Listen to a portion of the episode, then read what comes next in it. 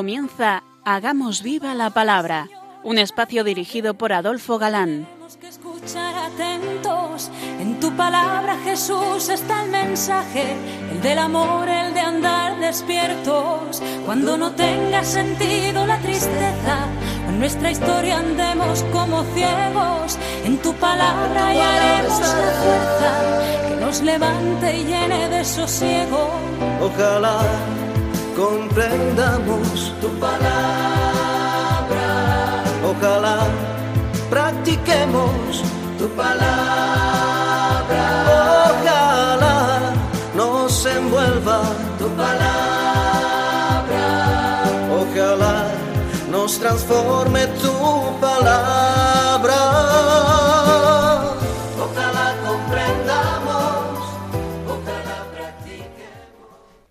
Hola amigos, bienvenidos al programa Hagamos viva la palabra. Estamos ante vosotros Katy González, Adolfo Galán, y Marta Moure. Y es para nosotros un placer estar ante estos micrófonos de nuevo para compartir este tiempo en vuestra compañía, intentando, como dice el título de nuestro programa, hacer vida a la revelación contenida en la Biblia, hacer viva la palabra. Bienvenidos a este espacio, que si tiene algún valor es por vuestra escucha, por vuestro fiel seguimiento quincena a quincena. En nuestra última emisión comenzamos a conocer a San Pablo e hicimos un, resumen, quizá muy denso, de su vida y su obra, pero que nadie se asuste, porque desde hoy ya despacito vamos a ver carta a carta con detalle.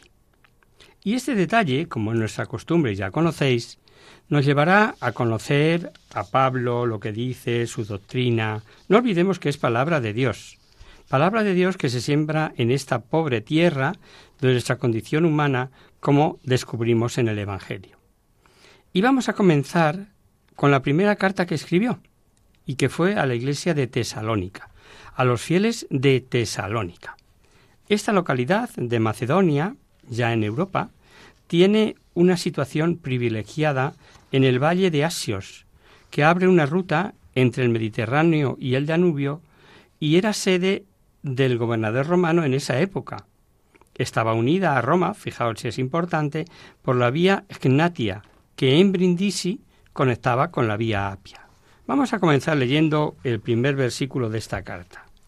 Pablo, Silvano y Timoteo, a la iglesia de los tesalonicenses, en Dios Padre y en el Señor Jesucristo. Gracia y paz a vosotros, de Dios nuestro Padre y del Señor Jesucristo. El saludo, como vemos, es de parte de Pablo, asociando a Silvano y a Timoteo, dos colaboradores en la fundación de las iglesias de Macedonia. Sin duda que este Silvano es el mismo Silas que veíamos el curso pasado en los Hechos de los Apóstoles. Parece ser que Silvano es nombre latino y hebreo es Silas, y que aquí emplea el de Silvano y es tal vez mm, elegido para sus relaciones con el mundo grecorromano. Y en ese deseo de gracia y paz lo vamos a ver en diversas cartas, más o menos con las mismas palabras. Sabemos que Dios es uno, pero que al ser tres las divinas personas, atribuimos a cada persona divina funciones distintas a unas sabiendas de que todas son el único Dios. Así se explican estos saludos que iremos viendo. La gracia nos viene del Padre por Jesucristo y la paz es un fruto del Espíritu Santo. Veréis que Dios Padre y el Señor Jesucristo van en la misma línea, lo que no es de extrañar en Pablo, que sabe de la unidad de la naturaleza divina en la diversidad de personas. A la iglesia de Tesalónica. El artículo distingue y delimita esta carta de otras iglesias cristianas. Y San Pablo usará este término iglesia 63 veces. Pero estas iglesias locales son todas el mismo y único pueblo de Dios en Jesucristo. Igual serán todas, como veremos en la carta de Efesios, que dice, por ejemplo, un solo Señor, una sola fe, un solo bautismo y Padre de todos. Pero sigamos leyendo. En todo momento damos gracias a Dios por todos vosotros, recordando sin cesar en nuestras oraciones. Tenemos presente ante nuestro Dios y Padre la obra de vuestra fe, los trabajos de vuestra caridad y la tenacidad de vuestra esperanza en Jesucristo nuestro Señor. Conocemos, hermanos queridos de Dios, vuestra elección, ya que os fue predicado nuestro Evangelio no solo con palabras, sino también con poder y con el Espíritu Santo, con plena persuasión. Sabéis cómo nos portamos entre vosotros en atención a vosotros. Primera enseñanza. Si Pablo da gracias a Dios por los cristianos de allí, es que, por supuesto, hubo colaboración personal de los convertidos. Pero es obra de la gracia de Dios. Esto no debemos olvidarlo ningún creyente. Y es interesante que Pablo aquí no emplee el término de vocación, que es el que usa comúnmente, sino que emplea elección. Vuestra elección, dice, tal vez debido a que quiere hacer resaltar la singular benevolencia de Dios. Los profesores de Salamanca explican muy bien esa diferencia, dicen así, aunque vocación y elección de hecho se identifican, la elección añade a la vocación la idea de preferencia. Vocación mira al término de llegada, llamados a la fe. Y la elección se fija en el punto de partida, elegidos entre muchos. Y el último versículo que hemos leído enseña que no fue sólo de palabra, como si fuese obra humana, sino que hubo manifiesta intervención de Dios, pues dice, en poder y en el Espíritu Santo. Leamos el final de este capítulo primero. Por vuestra parte os hicisteis imitadores nuestro y del Señor, abrazando la palabra con gozo del Espíritu Santo en medio de muchas tribulaciones. De esta manera os habéis convertido en modelo para todos los creyentes de Macedonia y de Acaya. Partiendo de vosotros, en efecto, ha resonado la palabra del Señor y vuestra fe en Dios se ha difundido no solo en Macedonia y en Acaya, sino por todas partes, de manera que nada nos queda por decir. Ellos mismos cuentan de nosotros cuál fue nuestra entrada a vosotros y cómo os convertisteis a Dios, tras haber abandonado los ídolos, para servir a Dios vivo y verdadero, y esperar así a su Hijo Jesús, que ha de venir de los cielos, a quien resucitó de entre los muertos y que nos salva de la cólera venidera. El comienzo que nos han leído, los versículos 6 y 7, tal vez deberían estar prohibidos para los que somos enanos en corresponder con el Evangelio, o por lo menos difícilmente lo digerimos. O sea, los de Tesalónica se hacen imitadores de Pablo, que es ser imitador de Cristo, imitadores nuestros y del Señor, dice lo que ocasiona grandes tribulaciones y no obstante, con gozo en el Espíritu Santo. Tribulaciones sí, sabemos que hemos de tener, y carentes de los dones preternaturales que perdimos con el pecado original, pero por cima de las tribulaciones, que el imitador de Jesucristo sienta gozo en el Espíritu Santo, amigo, eso es otro cantar. Y digo, sin duda nos cuesta digerir esto. ¿Por qué? Porque no somos imitadores de Jesús. Y claro, cuando sí se es imitador de Pablo, que es ser imitador del Señor, la, eficacia de la predicación salta y, no para. Y así Pablo les recuerda que llegaron a ser ejemplo para todos los fieles de todo lugar, incluso fuera de allí, de su pueblo, de Macedonia y de Acaya. Cabe preguntarnos si nuestra palabra no es tan eficaz, ¿no será que es porque no somos buenos imitadores? El final es sin duda referido a la parusía, o segunda venida de Jesucristo, que es el tema principal de las dos cartas que dirige allí a Tesalónica. El último versículo no puede decir más en menos palabras. Y esperar así a su Hijo Jesús, que ha de venir de los cielos, a quien resucitó de entre los muertos y que nos salva de la cólera venidera. Vemos importantes revelaciones del dogma católico sobre Jesucristo filiación divina, muerte redentora, resurrección gloriosa y segunda venida como juez a juzgar en juicio universal sin que ello vaya en contra del juicio particular de cada uno tras la muerte. Pues Pablo, a semejanza de los profetas que tanto conoce, presenta bajo la misma perspectiva las diversas manifestaciones del juicio divino. El principio del capítulo segundo nos indica, nos indica perdón, que también en Tesalónica habían surgido calumniadores y quienes tergiversaban sus intenciones y su doctrina. Y les recuerda que evangelizó en medio de contrariedades y sobre todo que su predicación carente de error, sino cumpliendo la misión divina, no buscó agradar a los hombres. Mejor lo leemos. Nuestra exhortación no procede del error, ni de la impureza, ni con engaño, sino que así como hemos sido juzgados aptos por Dios para confiarnos el Evangelio, así lo predicamos no buscando agradar a los hombres, sino a Dios que examina nuestros corazones. Nunca nos presentamos, bien lo sabéis, con palabras aduladoras ni con pretextos de codicia. Dios es testigo, ni buscando gloria humana, ni de vosotros, ni de nadie. Total nada. Después del Concilio Vaticano II, no han sido pocos los predicadores que se han preocupado en dar una doctrina que más bien guste al oído, que guste a los hombres.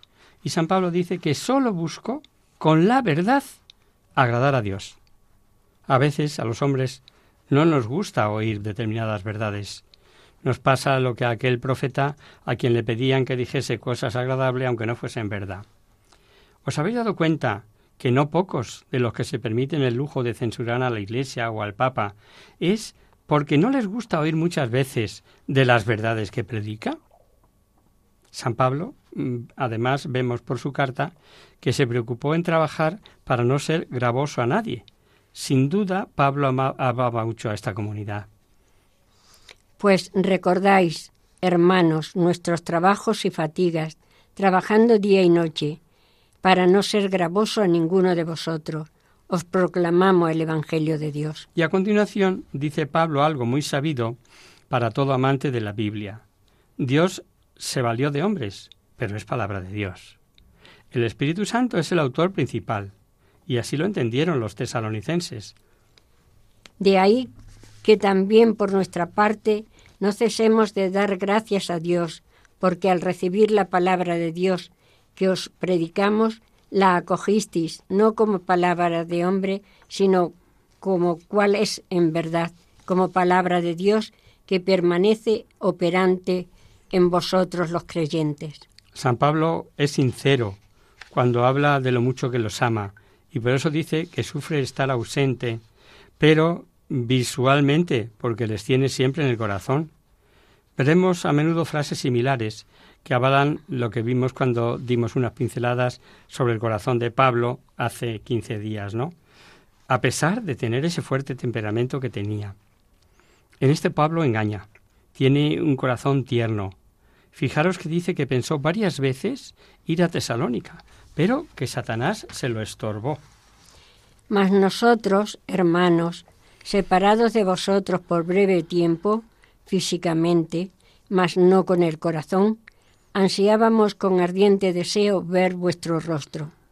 Por eso quisimos ir a vosotros. Yo mismo, Pablo, lo intenté una y otra vez, pero Satanás nos lo impidió. Hemos hablado muchas veces de causas segundas y lo traigo aquí por esto último que hemos escuchado. ¿Cómo pudo Satanás impedir que Pablo realizase sus planes? Hombre, no podemos descartar intervenciones satánicas extraordinarias, pero normalmente más podemos pensar en obstáculos naturales de orden físico o moral, enfermedades, dificultades diversas, pero que Pablo ve la mano del demonio detrás. Sabe Pablo que Satanás es alguien, es alguien que existe y que no cesa de oponerse a los planes de Dios que ha de realizar libremente el hombre. Y esta verdad la repetirá en la carta a los romanos, a los corintios, a los efesios y a Timoteo. Este impedimento le hacía sufrir, y preocupado por esta comunidad, prefirió quedarse solo con Silvano en Atenas y enviarles a Timoteo, su gran colaborador del que hablaremos eh, cuando estudiemos las dos cartas dirigidas a él, y le envía, le envía para que viese cómo andaban. Y, y el versículo 5 nos revela algo importante, impresionante. Por lo cual también yo, no pudiendo soportar ya más, le envié para tener noticia de vuestra fe, no fuera que el tentador os hubiera tentado y que nuestro trabajo quedara reducido a nada. Satanás eh, puede conseguir que la labor, la labor de evangelización llegue a ser nula. Fijaros que es gordo, ¿no? Y para que lo consiga nada mejor que restar importancia a su influencia, o mejor aún, negar su existencia, como está de moda ahora. ¿Qué más quiere él? Timoteo vuelve con buenas noticias. ¿Estaban bien en qué? Nos acaba de llegar de ahí Timoteo y nos ha traído buenas noticias de vuestra fe y vuestra caridad. Y dice que conserváis siempre buen recuerdo de nosotros y que deseáis vernos, así como nosotros a vosotros. Así pues, hermanos, hemos recibido de vosotros un gran consuelo, motivado por vuestra fe, en medio de todas nuestras congojas y tribulaciones. Ahora sí que vivimos, pues permanecéis firmes en el Señor. ¿Y cómo podremos agradecer a Dios por vosotros, por todo el gozo que por causa vuestra experimentamos ante nuestro Dios? O sea, las noticias son inmejorables. Dice, bien en fe, bien en caridad y en firmeza en el Señor, a pesar de pasar por tribulaciones y necesidades, que esas no se las quitan a nadie. Y tratar gracias a Dios nos dice algo muy interesante, que pedía la gracia de poder volver, orando noche y día, con la mayor instancia. Un ejemplo de cumplir aquello que decía Jesús, orar sin desfallecer, y que viene en el Evangelio de San Lucas muy clarito. Ahora, si os parece, hacemos una breve pausa en la palabra.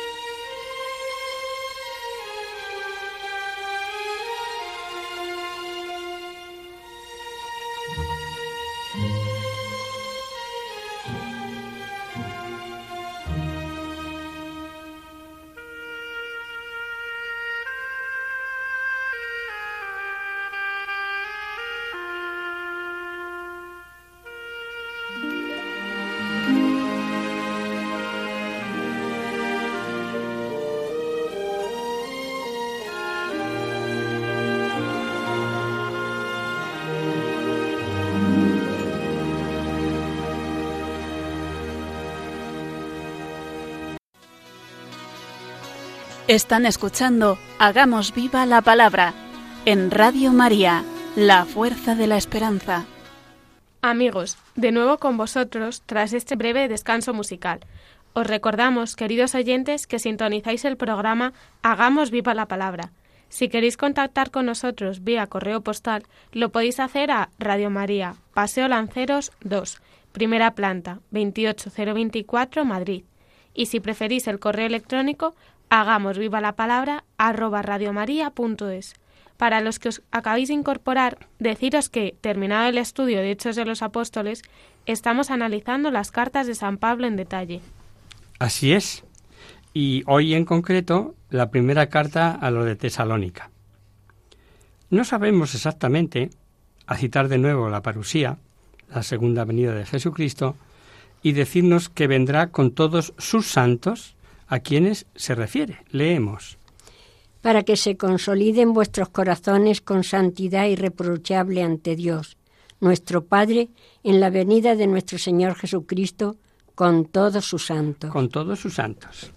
Hay distintas opiniones, pero lo cierto es que todas tienen sus pros y sus contras. Pudiera ser se trate de venir rodeado de todos los justos, los muertos en gracia, como parece referir en otras cartas que veremos, pero por otro lado hay una cita en el capítulo 4 que veremos y parece que los santos no bajarán con Cristo, sino que resucitarán subiendo de la tierra.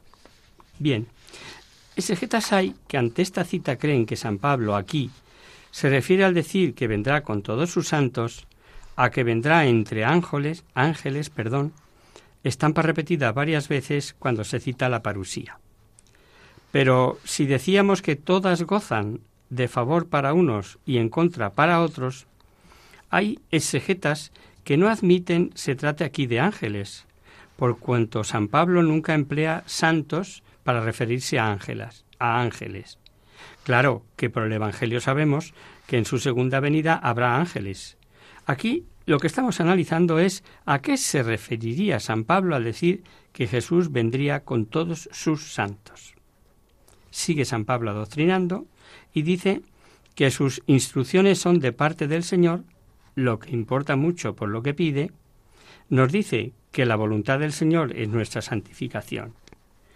Y como la santificación nos ha de llegar por la gracia de Jesucristo, nos demuestra que a ello hemos de cooperar y por eso les dice que se han de abstener de la fornicación, dominando su cuerpo con honor y sin dejarse llevar por la pasión, y después insiste en tres cosas.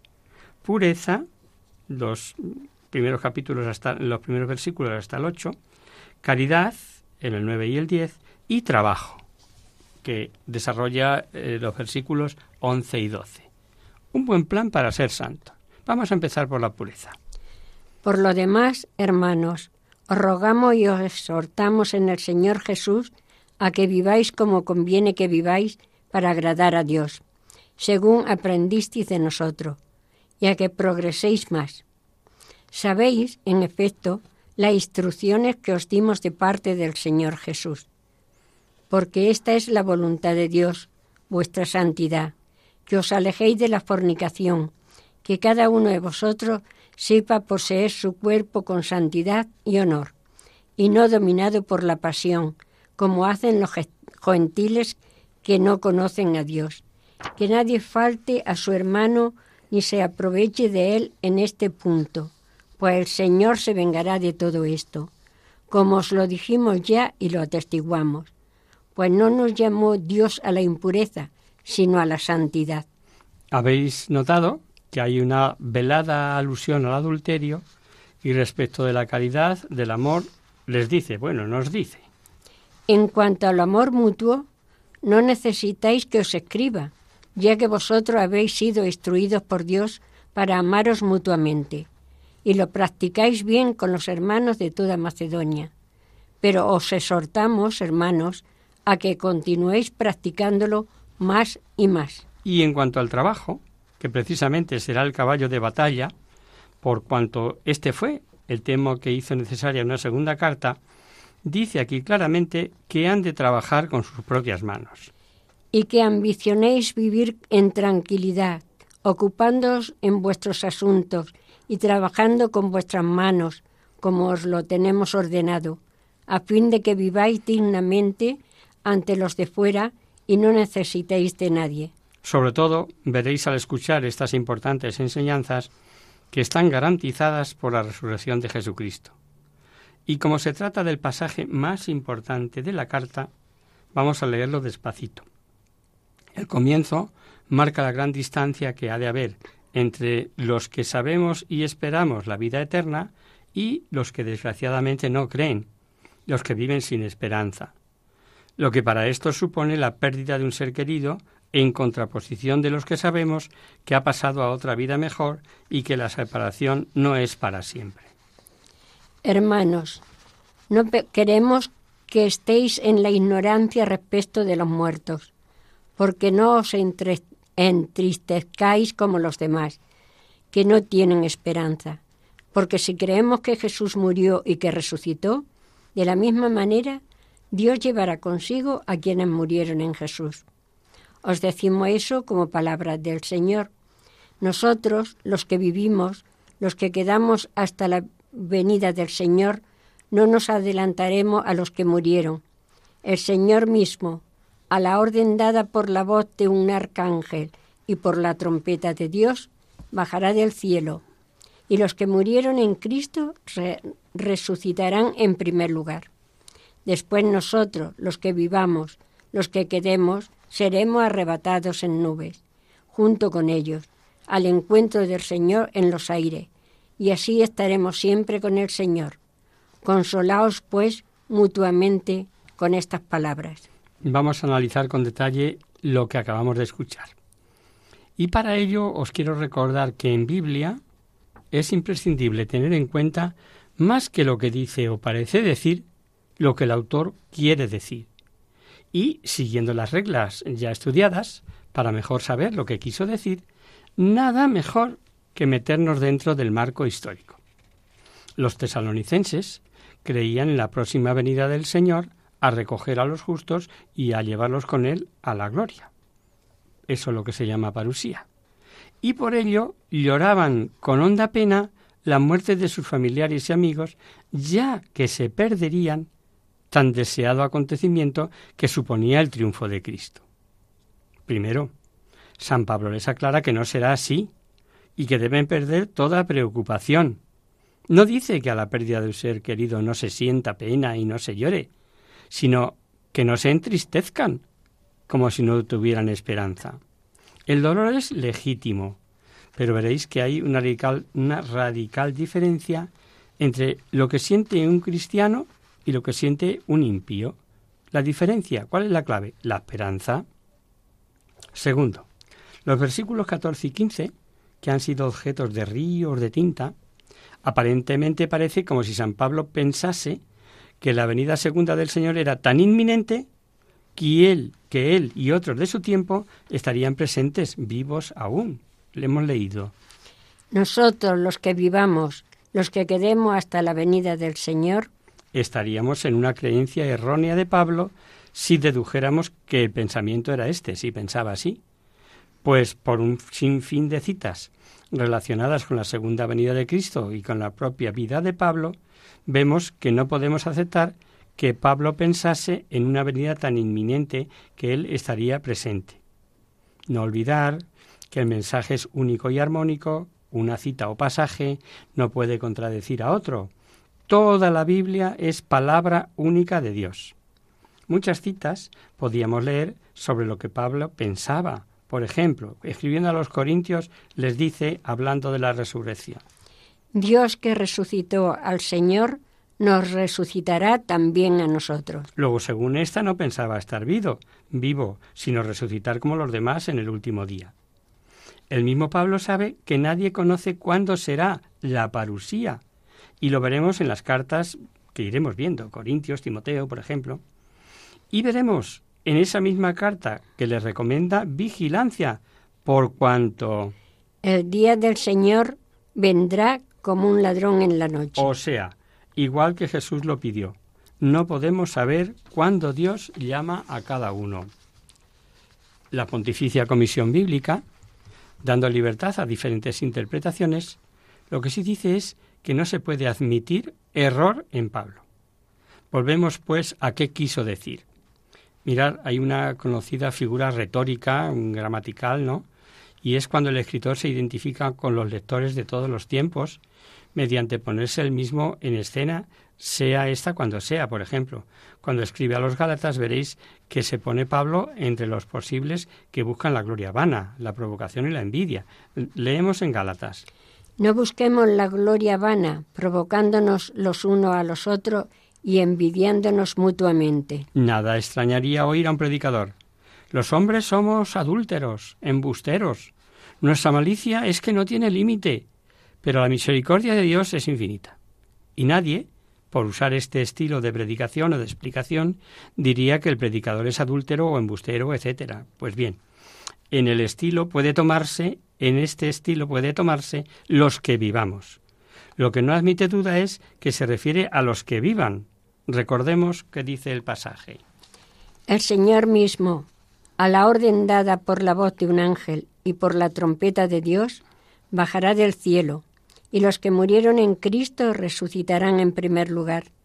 Después nosotros, los que vivamos, los que quedemos, seremos arrebatados en nubes junto con ellos al encuentro del Señor en los aires, y así estaremos siempre con el Señor. San Pablo lo que sí habla es de dos situaciones distintas muy diferentes.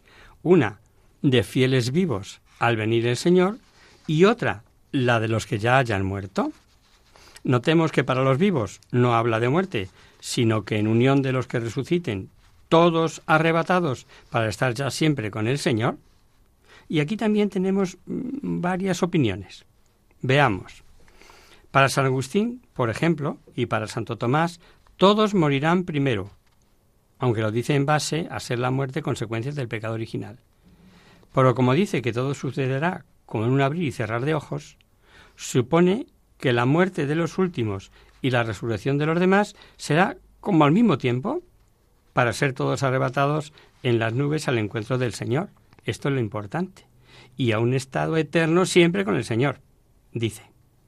Hoy, la mayor parte de los exegetas creen que el pensamiento de San Pablo es que los cristianos de última generación no morirán. Y ello tampoco va contra el dogma de la universalidad de la muerte, universalidad de la muerte.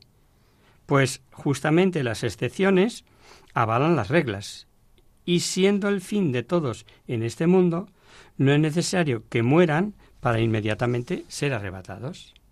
¿Qué supone una excepción? Pues mirad, no repugna que Dios que dio las leyes haga excepciones tan naturales como lo apuntado aquí para la última generación. Una duda nos queda y nos vamos a quedar con ella. San Pablo habla ya del destino eterno, estar ya siempre con el Señor. ¿Y del juicio qué? Pues en otras citas habla claramente del juicio. Es necesario para que todos seamos puestos al descubierto ante el tribunal de Cristo, para que cada cual reciba conforme a lo que hizo, como dice la carta a los Corintios. Dice ahí en esa carta que veremos en su día y que repite a los romanos y a los tesalonicenses, perdón, en la segunda carta. Lo que sí sabemos, y así lo dice la carta a los hebreos, es que está decretado que los hombres mueran una sola vez y después el juicio. Así que, ¿de dónde y cuándo? Nada sabemos. Advertimos que algunos que dicen que será en el valle de Josafat, pero eso no tiene ningún fundamento. Lo que sí es impresionante con todos los cuadros que la Biblia nos revela sobre la segunda venida de Jesucristo, sonido de trompeta, venir sobre las nubes, voz del arcángel. Y como dato curioso diremos que en todo el Antiguo Testamento no se habla de arcángeles, sino de ángeles. Y en el Nuevo Testamento solo en esta ocasión y en la epístola de San Judas. Por supuesto, todas las descripciones de la segunda venida de Jesucristo están rodeadas de un colorido que nos impide saber dónde termina lo simbólico y cuál es la realidad. Pero por la repetición y la trascendencia, sin duda que será algo impresionante.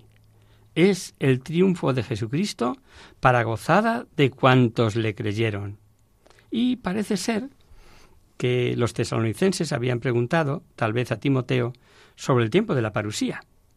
Y Pablo les contesta, pero el último capítulo de esta carta es, sobre todo, una exhortación a lo que debe ser la vida del cristiano. Es esencialmente práctica la enseñanza no da para nada ningún tiempo preciso, pero sí les advierte que el cristiano debe estar siempre vigilante, doctrina que ya había expuesto repetidamente Jesucristo. Todo cristiano sabe que tenemos que morir, pero no sabemos ni cuándo, ni dónde, ni cómo. Y esto obliga a estar siempre dispuestos, que no nos coja la muerte por sorpresa. Y podemos tomar estos consejos igualmente para la muerte del alma, que eso es peor, y que, como sabéis, es el pecado. La experiencia que tenemos del pecado nos revela que no pocas veces eh, Satanás nos ha cogido como, como desprevenidos. Tal vez, de haber estado más vigilantes, hubiéramos vencido la tentación. Por supuesto que aquí Pablo se refiere a la hora de la muerte. Leyendo este pasaje, comenzaremos el próximo día. Si os parece, aquí lo dejamos por ahí.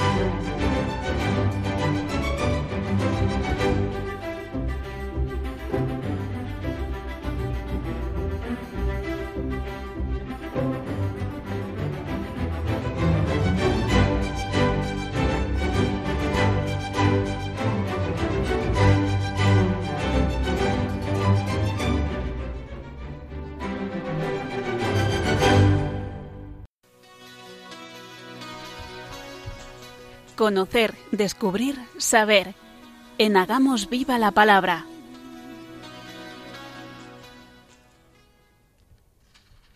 Comenzamos nuestro espacio de conocer, descubrir, saber y vamos a contestar a un oyente de Jerez que en su correo nos dice lo siguiente. Queridos amigos de la radio, me llamo Manuel, soy de Jerez, tengo 40 años, casado con dos hijos. Desearía que me ayudaran con una duda que tengo. ¿Puede un cristiano militar en partidos políticos o sindicatos, aunque la ideología que defiendan no sea cristiana?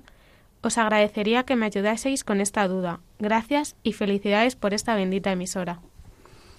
Querido amigo Manuel, intentaremos aclararte los conceptos. Verás, una cosa es eh, votar a determinada opción y otra muy distinta militar en un determinado partido u opción política o en algún sindicato, como tú dices. Son dos grados de participación. Y el segundo, por el que tú preguntas, es de mayor repercusión. Pues eso implica mojarse. Y verás, no es tan sencilla la respuesta y tampoco es fácil de aconsejar. Pues no se trata de un sí o un no, sino de una decisión personal meditada a la luz de la respuesta personal de cada uno a su fe, y que te llevará a optar tú solo, bien por ese sí o bien por ese no. Ojo, ambas posturas son respetables. Y por otro, eh, por otro lado, desconocemos tu casuística particular, tu entorno, y la respuesta que te podríamos facilitar en tu caso correcto o en tu caso concreto. Si de entrada la ideología no es cristiana, parece que habría que decir que no, que no se puede ser cristiano y a la vez trabajar en algo que a primera vista no es cristiano y que ideológicamente propugna algo diferente, puede que incluso contrario. Nadie, como tú sabes, tira piedras a su propio tejado. Pero yo desconfío de las etiquetas. Y solo tú puedes saber si ideología es de verdad o no cristiana. Nosotros ya sabes que somos meros transmisores del mensaje revelado y de lo que la Iglesia ha hablado oficialmente por la Congregación para la Doctrina de la Fe, y eso es lo que te ofrecemos. Si con la nota en la mano quieres preguntarnos por algo concreto, no dudes por favor en volvernos a escribir. Con expresa aprobación del Papa, la congregación, como te digo, publicó una nota doctrinal sobre algunas cuestiones relativas a la intervención de los católicos en la vida pública. Y esto se refiere tanto a la política como los sindicatos u otros lugares de acción, como puede ser el campo de la educación o la enseñanza, pongo por caso. El texto de la, de la Santa Sede se centra en la clarificación de algunas cuestiones de orden general y lo explica en seis puntos que son los que te vamos a ofrecer y que son los siguientes. Primero, la fe cristiana extiende su influencia a todas las áreas de la vida, también a las actividades políticas. Estas, en la medida en que son acciones humanas, tienen que estar reguladas y justificadas por unos criterios morales. Cuanto se puede hacer en política tiene una dimensión moral, arraigada en la naturaleza misma de las cosas y regida por la ley suprema del respeto a la dignidad y a los derechos de las personas.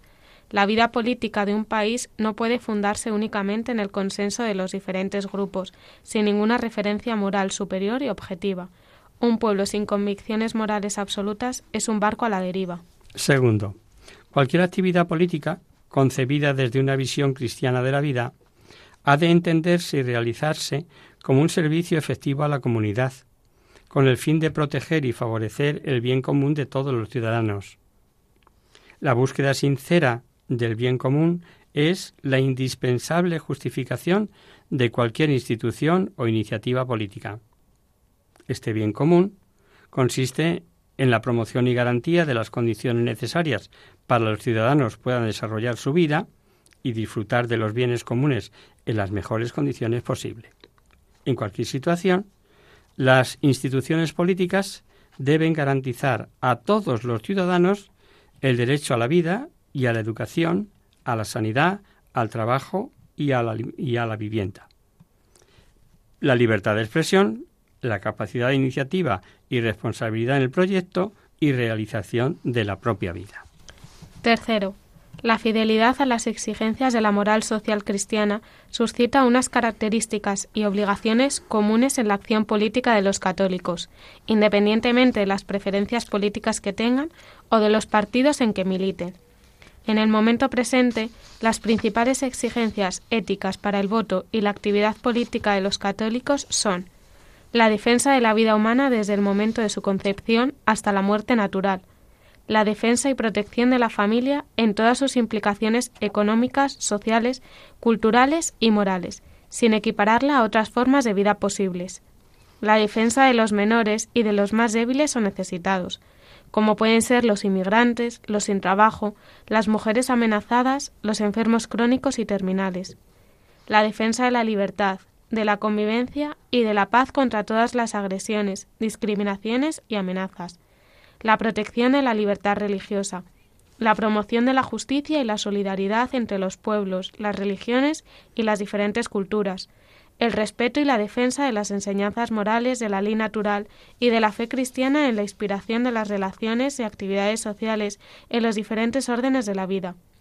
Los católicos tenemos derecho a promover una política que esté de acuerdo con nuestras convicciones antropológicas, sociales y morales, siempre por métodos democráticos y de acuerdo con las exigencias del bien común y de las libertades civiles. Negarnos este derecho sería tanto como querer instaurar una política restrictiva y discriminatoria. Los católicos tienen obligación de favorecer sincera y eficazmente estos objetivos. Dejar de hacerlo voluntariamente sería una grave omisión. Criticarlos por hacerlo sería intolerancia y discriminación. Como veis, las directrices son claras, querido Manolo. Cuarta, a partir de unas convicciones morales comunes, los católicos tienen verdadera libertad para actuar en política según su mejor saber y entender y bajo la estricta responsabilidad personal. En estos asuntos, aun respetando las mismas normas morales, hay situaciones diversas y desde luego no pocos elementos opinables que dan lugar a opiniones distintas y proyectos diferentes, todos legítimos, aunque no todos tengan el mismo valor. No conviene confundir la libertad y diferencia de opiniones y proyectos con el relativismo o indiferentismo moral, es decir, como si la moral no contara. En el orden moral, como en el técnico y profesional, no todo es igual. Hay unas referencias objetivas y comunes, y las diversas iniciativas valen más o menos según respondan mejor o peor a los morales, a los valores morales comúnmente reconocimos como garantía del bien personal y social. La idea de que la democracia necesita desarrollarse en un clima laicista y moralmente relativista no tiene un fundamento intelectualmente serio y esconde desde luego graves peligros prácticos. La política y los políticos tienen que sentirse guiados y regidos por unas referencias morales objetivas superiores a ellos y respetadas por todos. Pues lo contrario abre el camino a la arbitrariedad y el autoritarismo civil, cultural y moral. Quinto, estos criterios no valen solo para los dirigentes políticos, sino que, sino que iluminan también la intervención de los ciudadanos en la vida política y en la gestión de los asuntos comunes mediante el ejercicio del voto y su intervención en la opinión pública. Los votantes tienen que apoyar con su voto a quienes mejor garanticen los diferentes elementos del bien común, en sus dimensiones materiales, culturales, morales y religiosas, según su propia importancia y las urgencias de cada lugar y de cada momento. Al votar, cada uno podemos defender nuestros derechos y buscar nuestros legítimos intereses, pero teniendo también en cuenta el bien de los demás y de todo el conjunto de la sociedad. El respeto a la verdad, la voluntad sincera de favorecer el bien general, la defensa decidida de la libertad, la justicia y la convivencia, en el marco del Estado del Derecho, valen más que las agrias polémicas. Cuando la política se enreda en discusiones partidistas, dejando en segundo lugar las verdaderas necesidades de los ciudadanos, entramos en un proceso de deterioro que desprestigia las instituciones políticas y empobrece la vida de la comunidad social. Y sexto, la Iglesia tiene la obligación y el derecho de instruir y animar a los cristianos para que ejerzan sus derechos y actúen en los diferentes momentos y niveles de la vida política en conformidad con las exigencias sociales y morales de la fe cristiana, sin perjuicio de la libertad y el legítimo pluralismo de los cristianos en materia política, en colaboración con los demás ciudadanos y sin instrumentar en ningún momento las instituciones o realidades eclesiales y cristianas a favor de sus ideas o intereses políticos. A la, a la vista de estas consideraciones, cada uno tiene que ver qué ideas, qué líderes y qué instituciones políticas se acercan más y atienden mejor al bien común de todos los ciudadanos según la moral social de la Iglesia Católica. Hay valores de orden moral que afectan al bien de las personas, de las familias y de los diferentes sectores de la vida social, cultural y económica, en donde los católicos tenemos que hacernos escuchar sin miedos ni titubeos, como puede hacer cualquier otro grupo y, y todo ello no para provecho propio, sino para el bien integral de nuestra sociedad. Estos mismos valores tienen que aparecer en la gestión de todos los políticos cristianos. En definitiva, la fe y la moral cristianas tienen que ser operantes en todas las esferas de la vida, también en las opiniones y actuaciones políticas. Para tu análisis personal, toma uno por uno estos seis puntos o si hemos sido rápidos y te gustaría escucharlo otra vez, ya sabes que tienes el podcast de Radio María para recurrir y oírlo cuantas veces quieras. Pero para tu análisis personal, tú tómate uno por uno estos seis puntos que hemos analizado y analiza fríamente tu sí o tu no. Uno. Con criterio moral o lo que es lo mismo, conforme a la ley de Dios. Dos la búsqueda sincera del bien común para todos, es decir, sin exclusiones. 3. Defensa de la vida humana, protección de los más débiles, sin discriminación. 4. guiado por referencias morales objetivas, no todo vale. 5. Valorando en primer lugar el bien de los ciudadanos, partidismos al margen. Y sexto, la fe y la moral cristiana tienen que ser lo operante, lo definitivo en la actividad. Es una exigencia social. No se puede buscar el provecho propio. Es un servicio integral a la sociedad. Quedamos a tu disposición, querido Manuel. Si necesitas mayor aclaración, no dudes en escribirnos de nuevo. Un fuerte abrazo. Y hasta aquí, queridos amigos, el programa de hoy. Os dejamos con nuestra sintonía y os recordamos que, si queréis dirigiros al programa para cualquier duda, aclaración o sugerencia, participando en el espacio de conocer, descubrir, saber, estamos a vuestra total disposición y encantados de atenderos en la siguiente dirección. Radio María, Paseo Lanceros 2, primera planta, 28024 Madrid. O bien, si lo preferís, al correo electrónico hagamos viva la palabra arroba radiomaria.es. Os hemos acompañado en esta misión Adolfo Galán, Katia González y Marta Moure.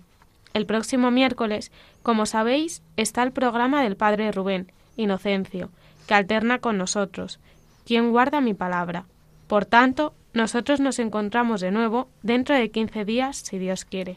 Con un programa en el que veremos el último capítulo de la primera carta a los tesalonicenses y comenzaremos el estudio de la segunda carta, donde dice explícitamente los signos que han de preceder a la parusía y que no se han de preocupar, puesto que no se han dado. Hasta el próximo día, amigos. Hasta dentro de 15 días. Nos vemos en la próxima emisión.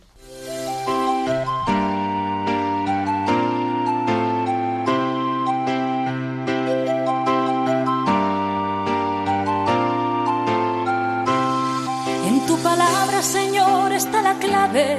Solo tenemos que escuchar atentos. En tu palabra, Jesús, está el mensaje, el del amor, el de andar despierto. Así concluye Hagamos viva la palabra con Adolfo Galán. Andemos como ciegos, en tu palabra y haremos la fuerza que nos levante y llene de sosiego. Ojalá